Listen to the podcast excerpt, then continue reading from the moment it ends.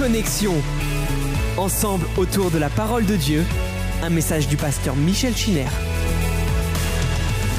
Salutations à chacun d'entre vous. Bonsoir, euh, frères et sœurs, chers amis qui nous suivez dans ce périple du livre de la Genèse. Nous sommes euh, arrivés au rendez-vous de la vie de Joseph, un homme euh, qui a été indispensable dans cette période pour que la corruption qui commençait à s'exercer sur les fils de Jacob soit interrompue. Joseph a été l'homme que Dieu a envoyé en Égypte pour permettre aux descendants de Jacob de prospérer et de devenir un peuple nombreux en vue de l'accomplissement de la promesse qui avait été faite à Abraham. Nous avons vu cela dans le psaume 105 et je vous invite à revenir sur ce passage, notamment les versets 5 à 25, où Dieu nous demande de nous souvenir des prodiges qu'il a fait, de ses miracles et des jugements à ses serviteurs, enfants de Jacob, ses élus. Et en effet, parmi les miracles, il y a non seulement l'enchaînement providentiel des circonstances qui ont permis à Joseph d'être ce qu'il a été, mais il y a le fait que Joseph lui-même, en tant qu'agent moral, s'est laissé façonner, il s'est laissé euh, travailler, et il est devenu cette merveille dans lequel l'Esprit de Dieu se manifestait. Il y a quelque chose euh, que nous avons euh, souligné d'importance, c'est les tests auxquels il a été soumis en rapport avec euh, sa personnalité spirituelle, le test de la souffrance, bien entendu. Joseph s'est laissé dépouiller, mais il ne s'est pas laissé dépouiller de l'essentiel, il ne s'est pas laissé dépouiller de sa pureté, de son amour, et on voit que ce garçon, dans des circonstances complètement déroutantes, n'a cessé de plaire à Dieu, au point qu'il nous a dit à plusieurs reprises que l'Éternel était avec Joseph et qu'il étendait sa bonté sur Joseph. Il y a eu aussi euh, un commentaire qui a été fait sur euh, la discipline de l'attente, le délai, le délai qui peut quelquefois nous apparaître comme un oubli, un abandon. Mais Joseph n'a pas été ni oublié ni abandonné les 13 ans qui ont vu son développement spirituel étaient nécessaires. Quand Dieu appelle quelqu'un, cela se fait à un instant T de son histoire, mais cela ne signifie pas qu'il va entrer immédiatement dans le service. Et je vous ai cité toutes ces vocations bibliques, ces personnages qui ont été soumis au test de l'attente. C'est la méthode de Dieu lorsque nous sommes appelés à œuvrer pour son royaume. Et puis, il y a, nous l'avons abordé, le thème du mensonge le thème du mensonge, et nous verrons enfin le quatrième thème en rapport avec la vie de Joseph, celui de la rétribution. Alors le thème du mensonge, c'est important parce que la Bible nous dit que le juste, il est le mensonge. Et il y a dans le Nouveau Testament de nombreuses exhortations à se dépouiller du vieil homme, car le mensonge, c'est le fait du vieil homme, c'est même la manifestation du vieil homme. Et vous notez ici l'expression se dépouiller. On ne doit pas être étonné, quand on regarde le Nouveau Testament, de voir que des verbes comme se dépouiller, se revêtir, sont mis en relation avec le salut, avec euh, les progrès de la vie chrétienne. L'apôtre Paul parlera même de ne pas être trouvé nu aux yeux de Dieu. Il dit dans 2 Corinthiens 5, si du moins nous sommes trouvés vêtus et non pas nus. Et c'est pour cela que dans l'histoire de Jacob, dans l'histoire de Joseph, eh bien, il y a, dans ce thème de la tromperie, du mensonge, il y a constamment des vêtements. Hein. Vous avez euh, remarqué les vêtements que Jacob a revêtus, qui étaient ceux d'Ésaü, les peaux de chèvre avec lesquels il a maquillé ses bras et ses mains. Tout ça, ça lui est revenu en quelque sorte comme un boomerang lorsque ses fils lui ont présenté la tunique de Joseph qu'ils avaient déchiré, qu'ils avaient trempé dans le sang d'un bouc, en lui disant, mais reconnais si c'est la tunique de ton fils. Et là, on a l'impression qu'il y a un retour sur l'histoire personnelle de Jacob. C'est comme si les péchés de ses fils venaient maintenant lui rappeler les siens, le hanter. Laban, son beau-père, avait dissimulé Léa sous les, habits de Rachel. Or, Jacob voulait épouser Rachel, et c'est Léa qu'il a épousée. Il a été trompé. Tamar, au chapitre 38, alors que la Bible nous dit que Judas s'était éloigné de ses frères, ce qui prouve combien la famille élue avait besoin que tout cela soit recentré, corrigé. Tamar a enlevé ses habits de veuve, elle s'est couverte d'un voile et elle s'est fait passer pour une prostituée. Et dans l'histoire de Joseph, eh il y a encore ses vêtements. Ses vêtements, donc, euh, notamment sa tunique, qui est une, une pseudo-preuve de sa mort, mais il y a aussi le vêtement que la femme de son maître a gardé euh, et qu'elle a utilisé comme une fausse preuve pour le jeter en prison. Alors, ce qui est intéressant, et je voudrais revenir là-dessus, c'est que le mot hébreu qui désigne le costume, le vêtement en général, voire même la couverture, c'est le mot beged. Et beged vient d'un verbe bagad qui veut dire tromper, mentir, agir avec perfidie. Et au figuré, bien sûr, il est en rapport avec tout ce qui s'enveloppe de secret, quand il s'agit de dissimuler ou, ou de masquer quelque chose, comme quand on couvre une situation. Et je vous ai cité un fait qui est évident. Dans le texte original, c'est l'histoire de David. Quand il est arrivé à un grand âge, il ne pouvait plus se réchauffer. Et bien sûr, on le couvrait de vêtements, de tissus, afin euh, de le garder en vie. Mais littéralement, le texte peut être traduit de cette manière. On le trompait avec des mensonges. D'ailleurs, on parle bien, je, je l'ai dit, on parle d'un tissu de mensonges. Et c'est ainsi que, voyez, on se rend compte que ces vêtements, ainsi que cette attitude de tromperie, de mensonge, de dissimulation, de ruse, c'est un grand message de la vie de Jacob. J'ai abordé la question de l'identité à partir du fait que lorsque la Bible nous parle de nous vêtir, et Dieu nous demande en effet de prendre en considération notre corps, car c'est le temple du Saint-Esprit. Dans le livre de la Genèse, depuis euh, l'ivresse de Noé, on voit que Dieu approuve le fait de revêtir le corps. Il faut être décent. Il faut être décent. Lorsque Jésus a rencontré le, possédé de Gadara, la Bible dit que cet homme qui était sous l'emprise des démons, eh bien, ne vivait plus dans une maison, son foyer avait éclaté, il était dans des sépulcres, il se faisait du mal, il se meurtrissait, et il était nu. Il était nu. Donc il y avait un sentiment euh, d'impudeur euh, totale, un petit peu comme aujourd'hui tout ce qui s'affiche dans notre société. Mais lorsque Jésus est intervenu dans sa vie, quand le diable a été chassé, la Bible dit que cet homme s'est retrouvé assis, vêtu et dans son bon sens. Voyez Donc euh, le vêtement euh, est un signe de cette pudeur, de cette décence que l'on doit aux uns et aux autres, et aussi dans la maison de Dieu. Mais, on l'a dit, le vêtement n'a pas pour but seulement de couvrir l'homme. Il découvre également l'homme, il le révèle. Et cette révélation permet de connaître quelqu'un par l'habit qu'il porte. Voilà. Puisque dans la Bible, dans la mentalité hébraïque, les vêtements appartiennent à la personnalité de celui qui les porte. C'est tellement vrai que, par exemple, lorsque Élie monte au ciel dans un tourbillon de feu avec des chariots, il laisse quelque chose qui le caractérisait, ce manteau de prophète qui faisait qu'on le reconnaissait partout où il allait, il le laisse comme le signe de l'onction qui va maintenant reposer sur son serviteur Élisée.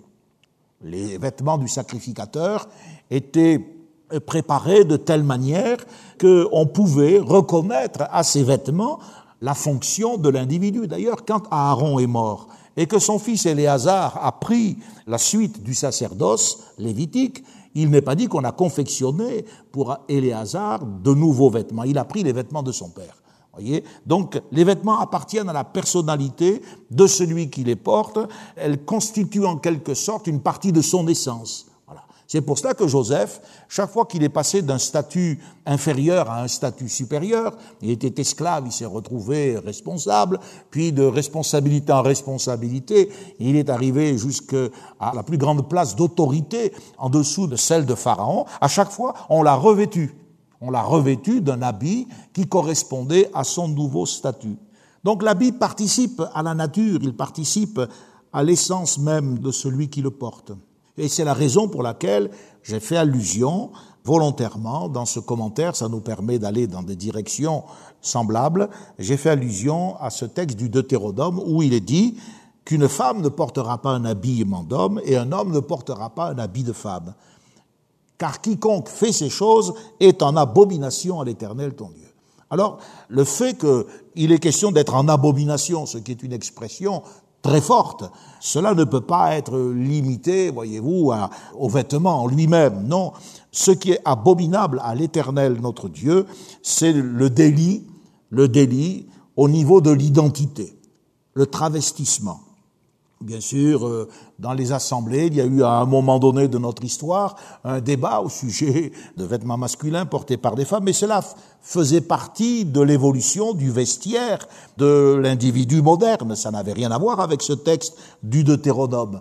Non, ce texte signifie que tout en tenant compte du contexte civilisationnel, de la culture, eh bien, euh, nous ne devons pas entretenir une confusion de genre. Voilà. Nous ne devons pas entretenir une confusion de genre.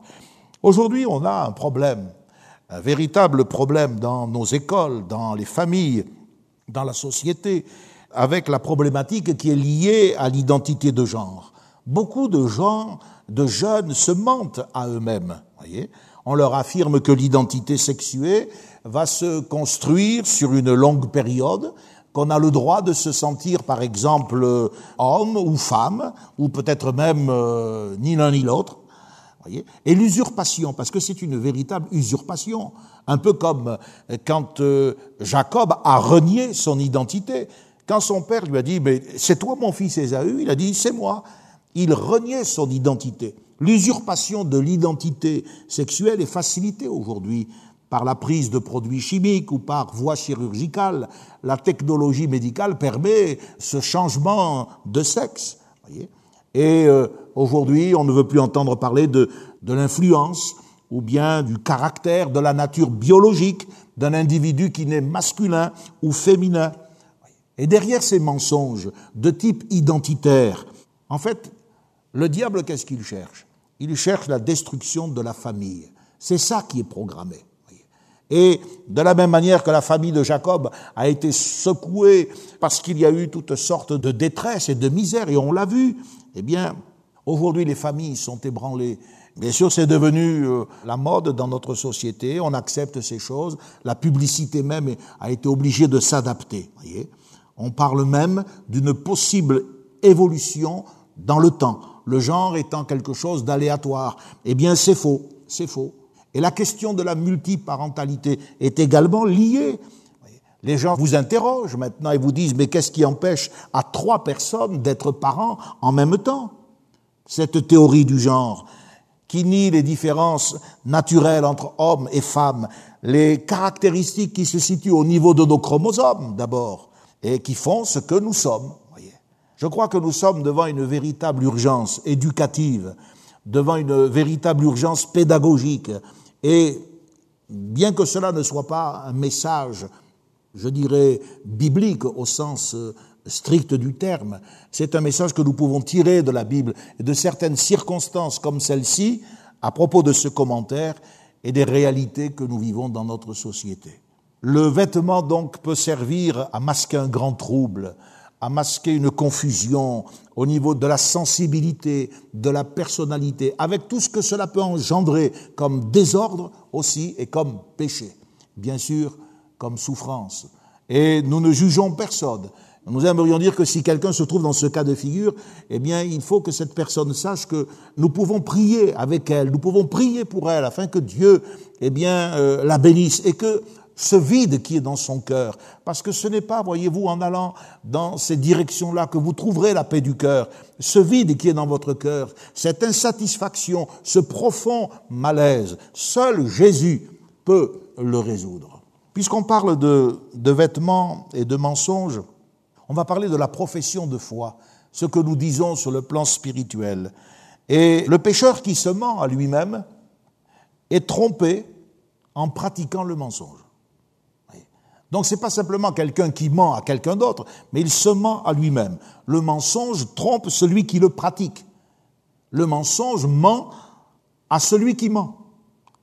En fait, quand on regarde le péché, ce péché qui est depuis l'origine, parce que nous avons vu que c'est par un mensonge que le premier péché a été introduit dans notre monde. On a vu également que c'est sur la base du mensonge que les Juifs du Sanhédrin ont condamné Jésus. Ils cherchaient des faux témoins on voit que le péché ment sur toute la ligne. Et on voit que les gens qui pratiquent le mensonge, quel que soit le type de mensonge, mensonge identitaire, le mensonge au niveau de la profession de foi spirituelle, eh bien ces gens-là ne sont pas heureux. Si vous lisez Ésaïe 28, et je vous invite dans votre réflexion personnelle, Euh, si vous êtes en train de prendre quelques notes, notez le chapitre 28, verset 15 et suivant, et vous verrez qu'il est question de gens qui ont pris pour abri le mensonge, qui ont pris pour refuge la fausseté, voyez C'est-à-dire ils vivent dans une illusion et ils disent qu'ils ont fait un pacte avec la mort. voyez, comme si la mort n'était rien, comme si la mort c'était euh, la cessation de la vie. La mort c'est l'extinction de la vie terrestre, mais c'est pas l'annihilation de la conscience. Après la mort, dit la Bible, vient le jugement. Il y a beaucoup de gens qui ont pris pour refuge le mensonge. Et je vous ai montré que les mensonges les plus pernicieux, ce sont les mensonges qui ont été euh, proférés à l'égard de Dieu. Voyez, comme Dieu n'existe pas, après la mort, il n'y a rien. Nous revenons à la poussière, nous sommes un bloc de molécules, d'atomes, et puis c'est tout. Non, non. Nous avons une conscience et la Bible dit que après la mort vient le jugement. Le mensonge est en rapport avec la notion de parole. Or, la parole, c'est un instrument magnifique, mais il faut reconnaître que c'est aussi un instrument dangereux. J'aimerais vous inviter à, lire le psaume 12.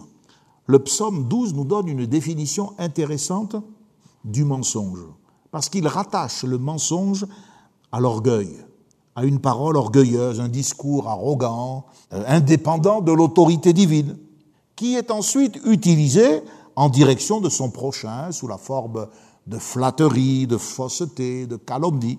Écoutez ce que dit ce psaume 12, versets 3 et 5. On se dit des faussetés les uns aux autres, on a sur les lèvres des choses flatteuses, on parle avec un cœur double. Soulignez cette expression, un cœur double. Que l'Éternel extermine toutes les lèvres flatteuses, la langue qui discourt avec arrogance. Ceux qui disent nous avons nos lèvres avec nous, qui serait notre maître? Voyez? C'est bien cette arrogance, cet orgueil qui est euh, à l'origine ensuite eh bien, de cette parole mensongère. Il est écrit aussi dans le psaume 59, verset 13, Leur bouche pêche à chaque parole de leurs lèvres. Qu'ils soient pris dans leur propre orgueil, ils ne profèrent que malédiction et mensonge. Voyez Là, à nouveau, nous avons la matrice. La matrice, c'est l'orgueil. On n'est pas responsable de ce que l'on dit. On peut mentir, on peut être hypocrite, on peut dissimuler, on peut se masquer, on peut s'habiller comme on veut, se faire passer pour ce qu'on n'est pas on ne rendra de compte à personne. Or, la Bible nous dit au contraire, et nous le verrons avec la rétribution, qu'il y a une responsabilité devant Dieu. L'apôtre Jacques, dans le Nouveau Testament, nous a parlé de ces gens qui s'imaginent recevoir quelque chose de Dieu, mais qui ne recevront rien, dit-il, parce qu'ils sont irrésolus, ils sont inconstants dans toutes leurs voies, ils sont semblables, voyez-vous, à une, une épave qui est dirigée tantôt ici, tantôt là, au gré des flots. Vous trouvez ce texte et cette image dans Jacques chapitre 1 verset 8. Et ce qui est intéressant, c'est qu'il va employer un mot spécial, un mot qu'on ne retrouve pas dans le Nouveau Testament. En grec, c'est dipsychos, qui signifie, euh, on pourrait traduire littéralement, un homme dipsychique. Voilà, dipsychique. C'est-à-dire un homme double d'esprit, un homme qui a deux âmes, un homme qui est coupé en deux, donc qui est instable, un petit peu euh, comme un schizophrène sur le plan spirituel. Or, je ne sais pas si vous l'avez remarqué, mais tout à l'heure, dans le psaume 12, il était question de ce double cœur. David dit, on parle avec un cœur double. Littéralement, dans le texte original, c'est un cœur et un cœur. Comme s'il était possible d'avoir deux vies. Une dans l'Église, par exemple, pour nous ramener à notre contexte, et une hors de l'Église. Comme s'il était possible d'être le dimanche quelqu'un de bien, et puis être complètement différent les autres jours de la semaine. C'est ça le mensonge. C'est ça la, schizophrénie spirituelle. C'est ça le double cœur. Alors l'apôtre Jean, pour vous montrer que ce n'est pas des choses, voyez, qu'on invente, l'apôtre Jean vient sur ce problème. Le mensonge pour lui consiste dans la contradiction entre ce que je suis et ce que je vis. Par exemple, il dit, si nous disons que nous sommes en communion avec lui et que nous marchions dans les ténèbres, nous mentons et nous ne pratiquons pas la vérité. Première épître de Jean, chapitre 1, verset 6. Le mensonge, pour Jean, c'est aussi la différence qui existe entre ce que j'affirme et ce que je ne suis pas. Celui qui dit je l'ai connu et qui ne garde pas ses commandements est un menteur et la vérité n'est point en lui. C'est tout le faux christianisme, c'est toute la façade de ce pseudo-christianisme qui s'écroule. Et enfin, pour l'apôtre Jean, le mensonge est une réalité lorsque nos rapports avec Dieu que nous invoquons ne sont pas confirmés par des rapports fraternels avec les gens que nous côtoyons. Écoutez bien, si quelqu'un dit j'aime Dieu et qu'il haïsse son frère, c'est un menteur, car nous avons reçu de lui le commandement que celui qui aime Dieu aime aussi son frère. Alors voyez, frères et sœurs, chers amis, il y a une grande différence entre être chrétien, dire que l'on est chrétien, et puis vivre en chrétien. Ce sont trois choses différentes. Et si jamais entre les trois membres de cette phrase, être chrétien, dire qu'on est chrétien et vivre en chrétien, il y a une contradiction, eh bien il y a mensonge. Il y a mensonge. L'apôtre Paul ne dit-il pas que, au cours de son ministère, il a été en péril parmi les faux frères? Voyez? Donc, c'est pas des frères méchants, c'est pas des ennemis du dehors, ce sont de faux frères. C'était des gens qui s'étaient introduits furtivement, il dit, ils s'étaient glissés dans leur assemblée. Galates chapitre 2 verset 4. Et il faut se poser la question, puisque nous parlons de ces vêtements, de ce thème de la tromperie et du mensonge, est-ce que nous sommes de vrais chrétiens? Est-ce que nous avons fait une expérience authentique avec Dieu? Est-ce que nous sommes de véritables enfants de Dieu, ces vrais adorateurs que le Père cherche ou bien est-ce que nous sommes eh bien, de la, grande famille euh, religieuse qui s'octroie euh, par euh, toutes sortes de comportements l'idée d'une relation avec Dieu alors qu'il n'y en a pas? Puisqu'on parle du mensonge, continuons dans ce sens. J'aimerais aborder avec vous la question de la prophétie et du mensonge. Un des mots hébreux pour désigner le mensonge, c'est le mot sheker, qui veut dire déception, fraude. Ce mot sheker vient de shakar, qui désigne une contre-vérité, une imposture. Chacard définit un individu qui triche en utilisant des propos mensongers. Et c'est un mot qui peut désigner les faux prophètes de l'Ancien Testament et les faux docteurs dans l'Église du Seigneur. On ment, on ment. Quand on parle à la place de Dieu, quand on prétend parler à la place de Dieu alors que Dieu n'a rien dit. Écoutez ce que disait Jérémie, chapitre 29, verset 9. Il dit, c'est le mensonge qu'il vous prophétise en mon nom. Et Jésus a bien dit que ces choses n'appartenaient pas à l'économie du passé, elles étaient une réalité aussi de son temps. Il dit, gardez-vous des faux prophètes, ils viennent à vous en vêtements de brebis, mais au-dedans, ce sont des loups ravisseurs, vous les reconnaîtrez à leurs fruits. L'apôtre Jean et l'apôtre Paul également nous ont expliqué que le mensonge de tous les mensonges, c'est de nier la divinité et l'humanité de Jésus-Christ. Ce mensonge-là, c'est le mensonge de l'antéchrist. C'est le mensonge de ceux qui apostasient. Pour le Nouveau Testament, la chose est claire. Quiconque ne reconnaît pas et ne confesse pas Jésus-Christ est dans le mensonge. L'apôtre Pierre dit que ce sont des faux docteurs il emploie un mot grec intéressant, pseudo-didascalios, qui signifie faux enseignant, prédicateur de fausses doctrines. L'apôtre Paul, eh bien, parle d'apôtres de mensonges, d'ouvriers trompeurs, dans 2 Corinthiens, chapitre 11. Il dit ce sont de pseudo-apostoloi, des prétendus apôtres. En grec, pseudo désigne le mensonge, la falsification, le fait de dire des mensonges délibérés, pseudo. L'apôtre Paul emploie aussi le mot dolios, dolios qui signifie fourbe. Et la racine de ce mot désigne les artifices, les appâts, les appâts du pécheur, les leurs. Il s'agit de ceux qui, au nom de l'Évangile, font une publicité d'eux-mêmes pour appâter, qui dissimulent leur hameçon, voyez, ils prêchent un faux Christ. Jésus nous a prévenus. Il a dit dans Matthieu 24, il s'élèvera de faux Christ et de faux prophètes et ils feront de grands prodiges, voire des miracles, au point de séduire, notez bien le verbe, séduire, s'il était possible, même les élus. Nous sommes aujourd'hui confrontés aussi. Non seulement il y a le mensonge identitaire, il y a la fausse profession de foi, avec euh, bien sûr un christianisme qui n'est qu'un vernis civilisationnel, mais il y a aussi chez les évangéliques et chez les charismatiques ces mensonges qui sont associés au prophétisme, au charisme. Et quand on regarde bien les choses en face, on est obligé de reconnaître que ces gens prêchent un autre Jésus. L'apôtre Paul le dit bien dans 1 Corinthiens 11. Il dit, c'est un autre Jésus, il vous propose un autre esprit que celui que nous avons reçu, et il vous prêche un autre évangile que celui que nous avons embrassé. Ils se font passer, dit-il, pour des apôtres par excellence. Pseudo-apostoloi. Mais en fait, ce sont des fourbes. Ce sont des fourbes. Quand je vois certaines revues avec des photos des prédicateurs sous tous les angles, je me dis voilà la pas. Quand je vois euh, des faux miracles, des mensonges au niveau des prophéties, je me dis voilà, voilà le leur. Et je ne suis pas étonné de voir des multitudes de chrétiens courir vers ces sites, donner euh, aveuglément leur consentement à ces doctrines. Il y a une immaturité totale au sein du corps de Christ. La Bible dit que nous devons éprouver ceux qui se disent apôtres. Nous devons les éprouver. Parce que, à les entendre et à les voir, on dirait l'évangile. Mais ce n'est pas l'évangile. C'est l'évangile paganisé.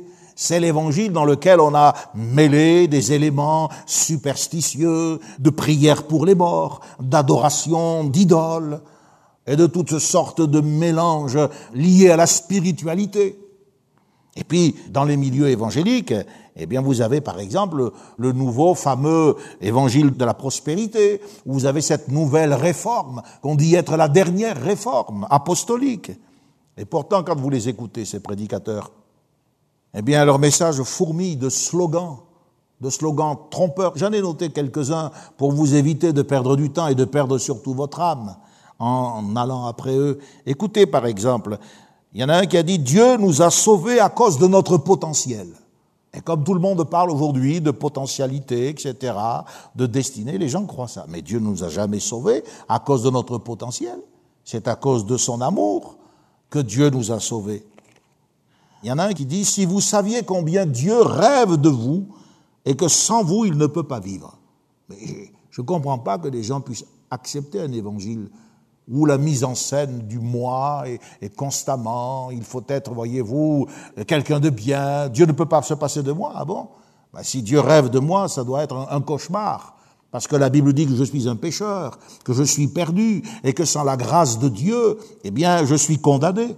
Ou alors, il y a ceux qui misent, euh, voyez-vous, sur euh, l'aspect financier. Réclamez votre bénédiction. Si vous donnez un euro, Dieu vous en donnera cent. Écoutez, moi je crois qu'il nous faut être fidèles avec Dieu. Quand on aime le Seigneur, on l'a vu avec la spontanéité d'Abraham, de Jacob, ça n'est pas difficile de le servir et de l'honorer par notre offrande, une partie de nos biens, mais on n'a pas à entrer dans des mensonges pareils. Dieu veut que vous entriez dans votre destinée, car vous êtes un accélérateur de destinée. Ah bah, vous savez, moi, quand je vois les carambolages spirituels que ces gens font, je me dis, il vaudrait mieux avoir un frein en main, hein, et plutôt que d'accélérer. Je lisais l'autre jour un texte au sujet d'un message Dieu nous aime gay. C'était le titre du message. Vous vous rendez compte? Dieu nous aime gay. Et la personne disait Nous devons nous reconnaître et nous accepter comme nous sommes, car c'est ainsi que Dieu nous aime. Il faut prendre soin de soi, il faut se cajoler, mais il faut se haïr, dit la Bible. Il faut renoncer à soi-même. C'est l'opposé du message de l'Évangile. Seulement, voilà, on, a fait passer ça pour l'évangile et c'est pour ça que, eh bien, ces gens peuvent avoir une audience aussi importante. Puisque je parle de Dieu nous aime gay, la possibilité d'être chrétien et homosexuel en même temps. Je le fais avec beaucoup de respect, sans aucun mépris pour les personnes, car nous aimons ces gens et nous aimerions qu'ils connaissent la paix, cette paix qu'ils cherchent éperdument dans tous les sens. Mais la paix n'est qu'en Jésus-Christ. Et le salut ne consiste pas à, se reconnaître, à se découvrir, et puis à s'orienter dans une direction ou dans une autre. Le salut consiste à, accepter ce que la Bible dit, à savoir que nous sommes perdus, que nous sommes couverts de péchés, et que Dieu nous aime et il attend de nous faire grâce.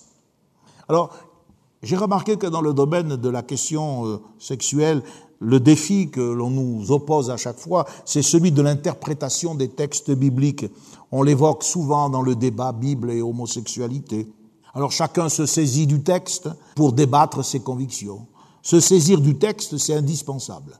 Vous avez remarqué, depuis plus d'un an que nous sommes sur le livre de la Genèse, nous revenons sans arrêt au texte. Nous justifions nos commentaires par le texte de la parole de Dieu. Et quand nous ne la citons pas littéralement, nous donnons la référence. Se saisir du texte, c'est indispensable, mais ça n'est pas suffisant. Il faut également respecter le texte afin de découvrir ce que Dieu a voulu nous faire savoir.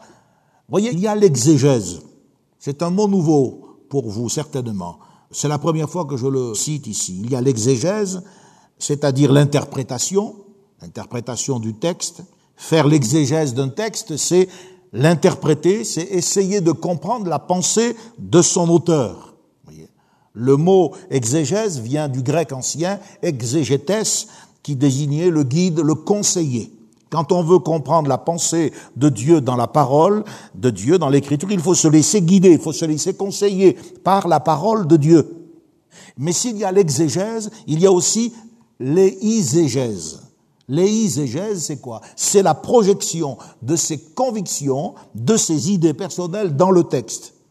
L'éiségèse, c'est l'interprétation subjective du texte on va chercher la confirmation d'une idée préconçue, quitte, quitte à dénaturer et à forcer le sens du texte. C'est ainsi que, par exemple, beaucoup d'associations chrétiennes et homosexuelles invoquent l'amour de Jonathan et de David. Mais euh, l'amour de Jonathan et de David n'avait rien à voir avec une passion homosexuelle. Ou bien certains vont jouer sur les termes utilisés par l'apôtre Paul dans l'épître aux Romains lorsqu'il parle de l'homosexualité pour parler de la passivité, etc ou euh, de l'activité de l'homosexuel. D'autres vont nous citer Ézéchiel en nous disant que Sodome et Gomorre étaient surtout orgueilleuses. Mais justement, l'homosexualité, c'est une forme d'idolâtrie. L'apôtre Paul aux Romains met en rapport les passions infâmes. Faut pas oublier l'adjectif. Hein, au passage, ces passions infâmes sont en rapport avec l'idolâtrie. N'ayant pas voulu reconnaître Dieu, eh bien, ils se sont donné une foule de dieux et ils se sont pris eux-mêmes pour des dieux. Je crois qu'aujourd'hui, quand on analyse tous ces tissus de mensonges dont le diable est en train de draper la société, la jeunesse, les enfants, on peut dire ce que les disciples d'Emmaüs ont dit lorsque ils ont dit au Seigneur Jésus, reste avec nous, reste avec nous car le soir approche et déjà le jour baisse. Littéralement, et déjà le jour est sur son déclin. Je crois que nous sommes dans une période de l'histoire qui correspond à, à cette journée où il s'en allait fatigué. Cette période de l'histoire, c'est celle du déclin. La régression est en train de s'accélérer. C'est une civilisation dégradée que nous sommes en train de laisser à nos enfants. C'est opaque. La nuit est avancée. Personnellement, en tant que prédicateur, depuis quelques dizaines d'années, eh bien, ça fait quelque temps que j'entends résonner ces notes lugubres, la marche funèbre d'une décadence sociétale. Je me rends compte que les virus ne sont pas simplement ceux du SARS-CoV ou euh, euh, ce que l'on a à craindre. Les virus, ça veut dire. Mais ce sont des virus comme ceux de la pornographie, de l'homosexualité, de la violence, qui se banalisent, qui se multiplient. Prenons la pornographie, puisque nous sommes euh, confrontés dans le cadre de la famille de Jacob à des péchés de nature sexuelle. La pornographie, c'est pas un péché banal. C'est une offense à la pudeur. C'est une offense à la chasteté. Elle exhibe, euh, en les déformant, bien sûr, en les salissant, elle exhibe l'intimité d'actes sexuels qui sont réservés au cadre du mariage. Il faut le dire, et c'est pour ça que je saisis cette occasion pour revenir sur ce genre de message qui n'est pas facile à, à, prononcer. Je ne peux pas prêcher euh, dans le cadre de réunions normales, mais ce contexte qui nous a amené à ce commentaire est finalement un atout pour dire que la pornographie, c'est le plat principal de nombreux jeunes, et pas seulement des jeunes dans le monde, mais de quelques jeunes aussi dans les églises. Aujourd'hui, il y a une œuvre de banalisation qui est en marche au sein même du peuple de Dieu. Et je dis que cette œuvre est une œuvre non seulement de banalisation du mal, mais une œuvre de corruption. Ce sont des opérations de séduction qui sont mises en route, qui sont menées dans certaines assemblées par des esprits de ténèbres. Il s'agit d'infiltrer les assemblées. On efface les frontières entre le monde et l'Église, entre ce qui est convenable et ce qui est inconvenant. Et certains prédicateurs, et il faut les dénoncer, certains prédicateurs pensent probablement qu'ils vont augmenter, accroître leur auditoire en traitant ces sujets, en justifiant leurs pratiques décomplexées et en disant même qu'elles sont cautionnées par Dieu. Je l'ai entendu de la bouche d'une femme pasteur à Genève dire que tout ce qu'on vous a dit concernant les choses à ne pas faire, etc., eh bien tout cela est faux, parce que Dieu est d'accord avec ses plaisirs. C'est la psychologie qui est devenue l'outil pour devenir une exégèse des Écritures. À l'Université du Québec, il y a maintenant un cours académique proposé. C'est un cours de pornographie et demain vous pourrez obtenir au bout de trois ans un doctorat dans la matière. Qu'est-ce que je suis en train de vous dire Et que le diable est en train d'habiller notre société afin de maquiller, de mentir, de tromper? Or, la vérité, et Jésus a dit, ta parole est la vérité. La vérité n'est pas ce que nous aimerions qu'elle soit. La vérité est ce qu'elle est. Soit nous nous plions à son autorité, soit nous devons nous résoudre à vivre dans le mensonge. Et ça, voyez-vous, il y a beaucoup de gens aujourd'hui qui ne le veulent pas. Un petit peu de spiritualité, quelque chose qui va dans le sens, voyez-vous, de tous les grands courants. On voit se mêler le bouddhisme, on voit se mêler euh, le zen, on voit se mêler le nouvel âge, à toutes sortes de doctrines, la psychologie, etc. C'est plus l'évangile. Il y a trois grandes vérités. La première de toutes, c'est qu'il y a un seul Dieu, un seul vrai Dieu, révélé dans la personne de Jésus-Christ, son Fils unique. La seconde de ces grandes vérités, c'est que Dieu nous a parlé au travers de l'Écriture et selon les termes de l'Écriture. Et la troisième, c'est que ce Dieu qui s'est révélé dans les Écritures accomplit toujours ce qu'il dit. Et c'est pour cela que la crainte de Dieu devrait s'emparer de vos cœurs. Elle devrait nous amener à comprendre que tous ces mensonges ne peuvent pas nous rendre heureux. Et non seulement ils vont nous décevoir, nous allons vivre dans la frustration, comme nous l'avons dit tout à l'heure. Ces prédicateurs, ce sont, eh bien, des gens décevants. Jude nous dit que ce sont des arbres sans fruits, euh, ce sont des nuages sans eau. Quelle déception lorsque l'orage rafraîchissant que l'on attendait passe et que la, la sécheresse augmente. Eh bien, c'est exactement cela.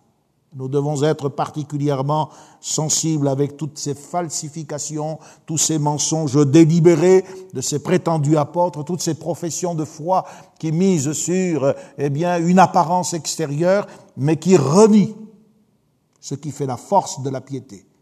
Or, ce qui fait la force de la piété, c'est la repentance, la pratique d'œuvres dignes de la repentance et une vie sanctifiée, car sans la sanctification, nul ne verra le Seigneur. Puisque nous parlons du mensonge, et nous voyons que le mensonge peut se, vous voyez, comme les cartes d'un jeu, peut se distribuer, se décliner de différentes manières, le mensonge identitaire, le mensonge de la fausse profession de foi, le faux christianisme. Et puis le mensonge, je dirais, de type charismatique, prophétique, chaque année, eh bien, il y a des, prophéties qui sont faites en début d'année, le poids de gloire, l'accélération, etc. Et chaque année, les gens reviennent à ça. Et quelquefois, comme les années qui viennent de passer, elles sont pires que tout, mais personne ne remarque rien. C'est un véritable aveuglement. J'aimerais terminer cette série sur le mensonge en rapport avec la vie de Jacob et de Joseph en vous parlant de la superstition, de la magie et du mensonge parce que là aussi il y a une illusion, il y a un mensonge. Les idoles dans la Bible sont appelées aussi mensonges. Sheker. Elles sont, disent les prophètes, une œuvre de tromperie et une chose de néant. Alors je ne peux pas développer euh, chaque compartiment. Euh, vous pouvez prendre une encyclopédie biblique, une concordance, vous pouvez écouter d'autres messages. Nous devons avancer, mais je signale avec euh, quand même précision certaines choses qui peuvent être des faits réels aujourd'hui dans l'Église, je ne dis pas dans notre assemblée, mais qui gravitent. Et aujourd'hui, avec les réseaux sociaux, avec toutes les possibilités que nous avons d'entrer en contact avec des fausses doctrines, parce que les gens aujourd'hui, vous savez, ils ont Internet, ils ont euh, une souris, ils s'imaginent être docteurs de la parole, ils disent n'importe quoi. Et il y a toujours quelqu'un pour les suivre. Les idoles sont appelées des mensonges. Elles sont une œuvre de tromperie, une œuvre de néant. Le prophète Amos a affirmé ceci, Israël a été égaré par des idoles mensongères.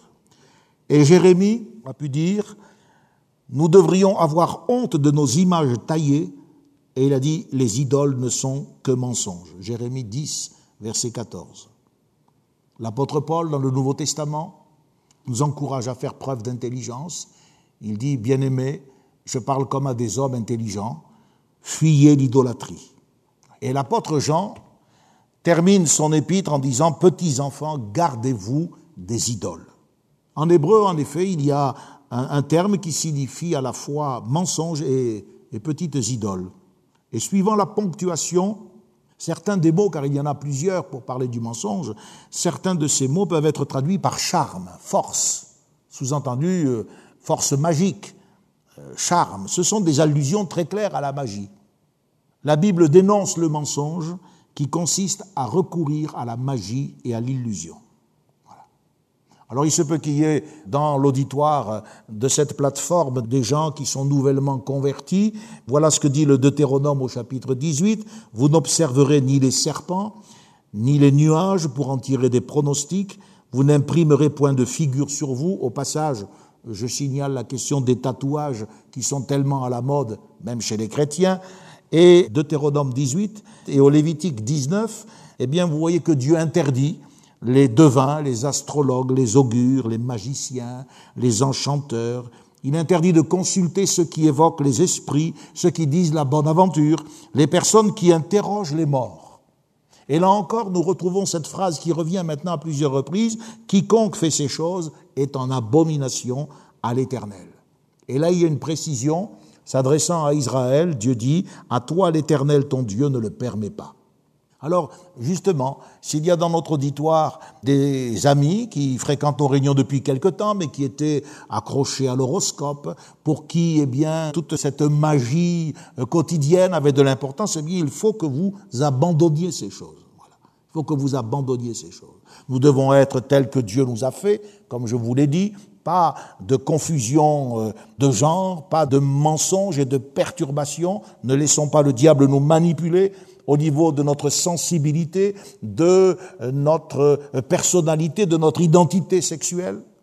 Abandonnons tous les, faux semblants au niveau de la confession de foi. Si nous sommes chrétiens, eh bien, nous devons vivre ce que nous sommes. Il ne s'agit pas de le dire. Nous ne pouvons pas avoir un double cœur, une double vie. Et puis, nous ne devons pas non plus euh, croire dans un évangile fantastique, prophétique, charismatique, tout ce que vous voudrez, mais qui renie l'enseignement fondamental de Jésus-Christ. Ici, nous ne devons pas pratiquer les œuvres des ténèbres qui peuvent euh, sembler nous faciliter la vie.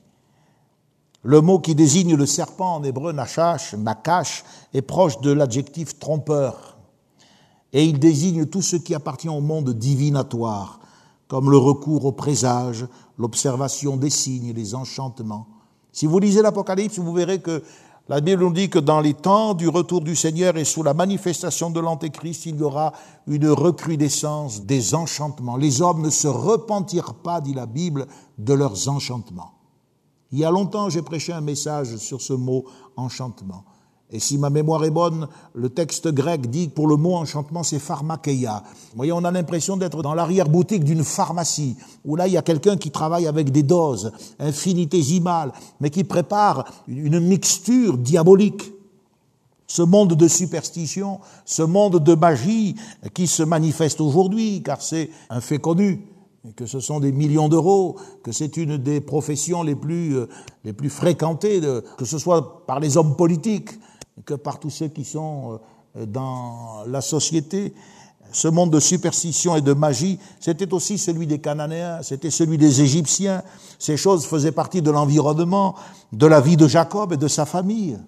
C'est pour ça qu'il est question dans la Bible de ces fameuses mandragores. Vous savez, quand euh, Rachel a voulu manger des mandragores que le petit Ruben, le fils de Léa, avait ramené, alors Léa s'est vexée, lui a dit, ça suffit pas que tu m'aies pris mon mari, tu veux aussi prendre les mandragores de mon fils? Alors Rachel a dit, ben écoute, pour les mandragores de ton fils, je te loue euh, mon mari pour cette nuit. C'est ça qui a perturbé l'enfant Ruben. Et c'est pour ça qu'il a traité ensuite la concubine de son père comme une prostituée en couchant avec elle. Il s'est déshonoré, mais il a vécu dans une ambiance qui était déshonorante. La mandragore, c'est une plante de la même famille que la belladone.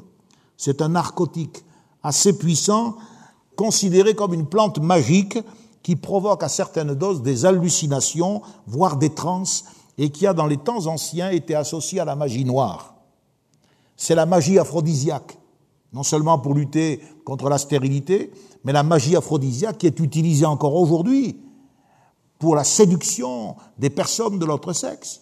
Combien de fois, lorsque je me suis occupé des étudiants et qu'ils se convertissaient, ils venaient ensuite avec un sac m'apportant les gris-gris, les charmes, tout ce qui leur avait été donné à leur départ, et ils abandonnaient cela en venant à Jésus-Christ. Certains pour réussir aux examens, d'autres pour séduire une personne, etc., etc. Quand on lit le texte de la parole de Dieu, on voit que les mandragores n'ont servi à rien. À Rachel, elle est restée stérile, tandis que Léa, qui a prié, a obtenu à nouveau un fils. Pas besoin de magie. J'ai ici assisté à des choses dont je ne peux pas parler, mais qui sont exactement le reflet de cette espèce de combinaison illusoire, ce mensonge, cette tromperie. Il y a les procédés aussi de Jacob, pour que des brebis entrent en chaleur avec des branches d'arbres. C'est étrange. Je pense qu'il a recours à des artifices magiques en vue de réussir à accroître son troupeau. Je ne suis pas étonné lorsque j'apprends que quelqu'un ouvrant son restaurant dans une grande avenue de Paris ou à Lyon, eh bien, en vue de sa réussite commerciale, professionnelle, fait venir un chaman pour exorciser, pour prier pour les murs, pour les meubles. Je ne suis pas étonné, car c'est dans la parole de Dieu. Lorsque Laban dit, par exemple, chapitre 30, verset 27, il dit un jour à Jacob, je vois bien que l'Éternel m'a béni à cause de toi.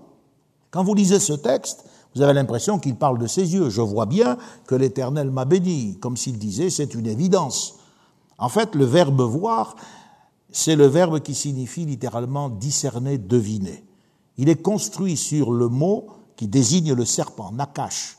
J'ai trouvé une vieille version qui dit Je vois bien par magie de serpent. Vous vous rendez compte? C'est une allusion à un procédé divinatoire. L'expression est en rapport avec la divination. Laban n'a pas vu parce qu'il a compté 30 brebis et 60 et 90 brebis, c'est pas de ce regard-là qu'il parle, mais il a consulté les esprits et cette connaissance occulte lui permet de dire je vois bien que l'Éternel m'a béni à cause de toi.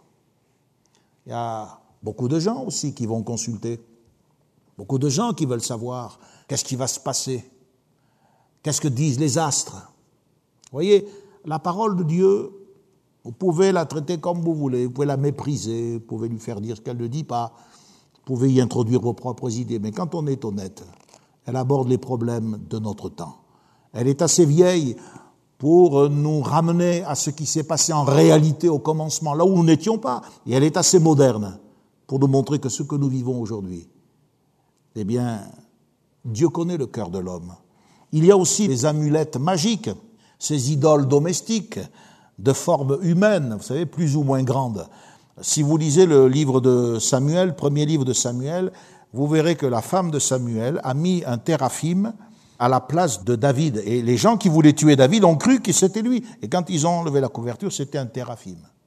Donc c'est plus ou moins grand. Les idoles que Rachel a volées à son père, elles étaient relativement petites, elle a pu les cacher sous la selle du chameau. Mais euh, le premier livre de Samuel, chapitre 19, verset 13, nous dit que ça avait la forme humaine euh, du corps de David. Vous voyez, donc il y a, plusieurs tailles. Téraphim, ce mot euh, pourrait être le pluriel de Rapha en hébreu, qui signifie guérisseur. Tiens, le recours au guérisseur. Ou bien il pourrait venir de l'hébreu taraf, qui signifie nourrir. Les téraphim seraient donc des dieux nourriciers, des dieux bienfaisants. Certains font venir ce mot de l'arabe, tarafa, qui signifie jouir des biens. Ce seraient donc des dieux propices. Le syriaque, teraf, désigne ce que l'on recherche. Ça pourrait être des dieux que l'on consulte. Voyez, des images d'ancêtres, de divinités, qui étaient destinées, quand on les invoquait, à assurer le bien-être de la famille. Le prophète Zacharie dit Les théraphim ont des paroles de néant, les devins prophétisent des faussetés, les songes mentent et consolent par la vanité. C'est pourquoi, dit le Seigneur, ils sont errants comme un troupeau, ils sont malheureux parce qu'il n'y a point de pasteur. Les pasteurs doivent faire entendre la voix du bon berger qu'est le Seigneur. Et c'est ainsi que ce troupeau qui est sans berger, errant et malheureux, ce troupeau de l'humanité, peut espérer trouver le sentier qui mène à la vie éternelle. Je me suis posé la question pourquoi Laban, lorsqu'il s'est aperçu que Jacob était parti sans le prévenir, pourquoi Laban était-il si acharné à retrouver les dieux domestiques? Il ne savait pas que Rachel les lui avait volés. Et j'ai découvert quelque chose d'intéressant.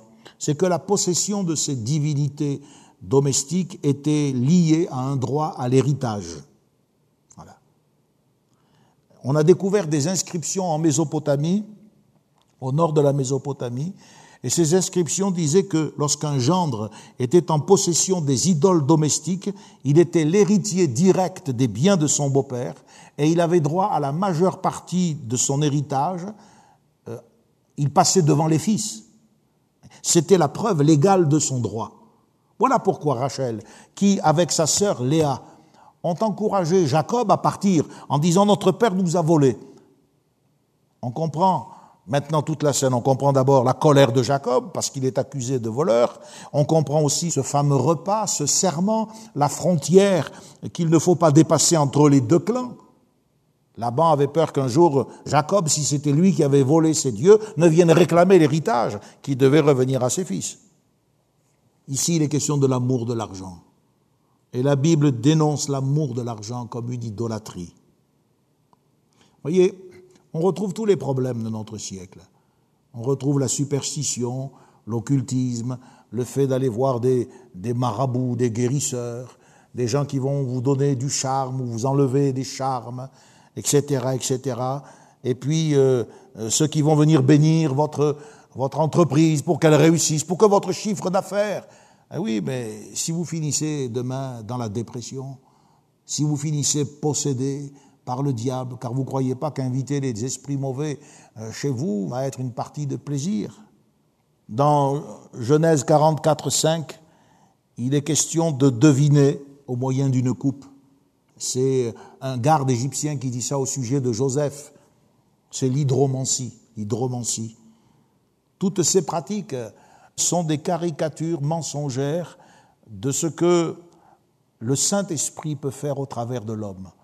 Voyez-vous, euh, Joseph a été capable de voir l'avenir, il a été capable de donner un plan. C'était une parole de sagesse, doublée d'une parole de connaissance. Et les manifestations authentiques de l'Esprit dépendent du Saint-Esprit. Elles s'inscrivent dans le cadre biblique de la révélation des Écritures.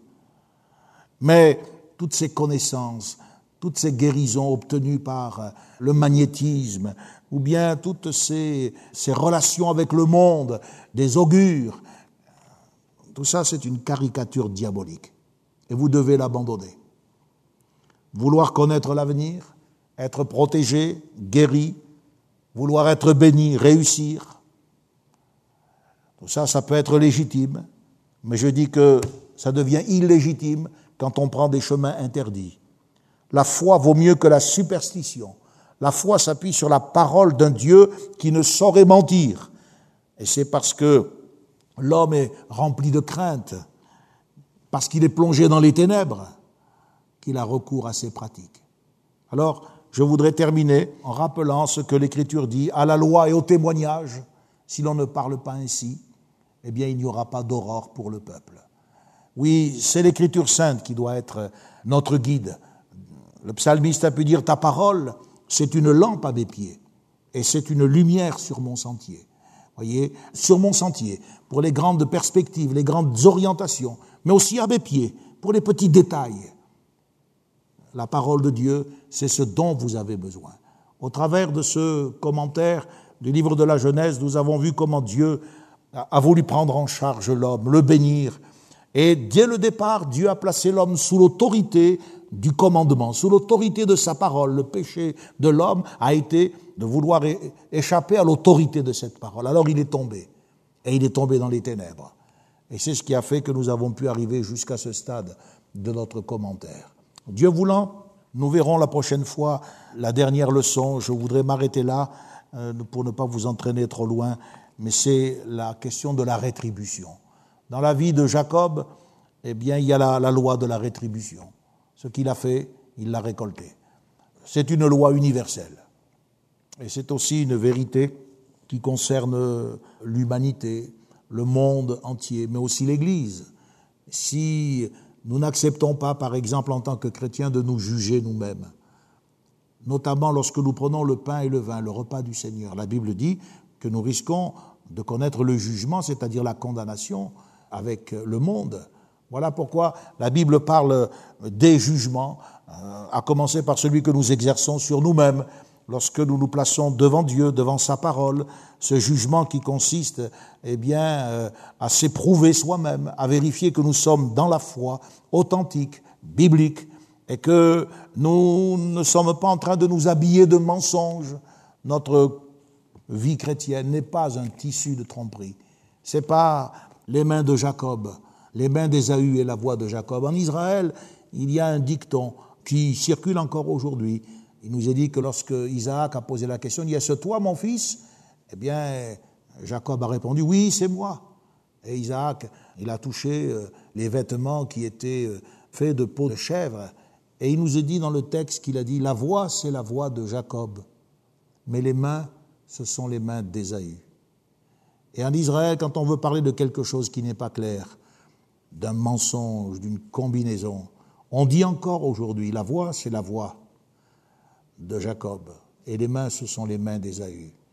Que Dieu fasse que nous n'ayons pas une voix et des mains, c'est-à-dire, euh, voyez-vous, une profession de foi et euh, des œuvres qui démontrent le contraire, mais que tout soit en accord dans notre vie, que nous puissions être dans la lumière, comme il est lui-même lumière, et ainsi nous serons approuvés de Dieu et nous serons avec lui pour l'éternité. J'espère que ces indications vont vous aider je voudrais que vous puissiez les répercuter à vos adolescents, à vos jeunes gens, à vos jeunes filles. Veillez sur eux de façon à ce que ces plaies qui sont dans notre humanité, ces virus qui circulent, ne les atteignent pas. Exposez-les à la parole de Dieu. Priez pour eux de façon à ce que vos familles soient préservées.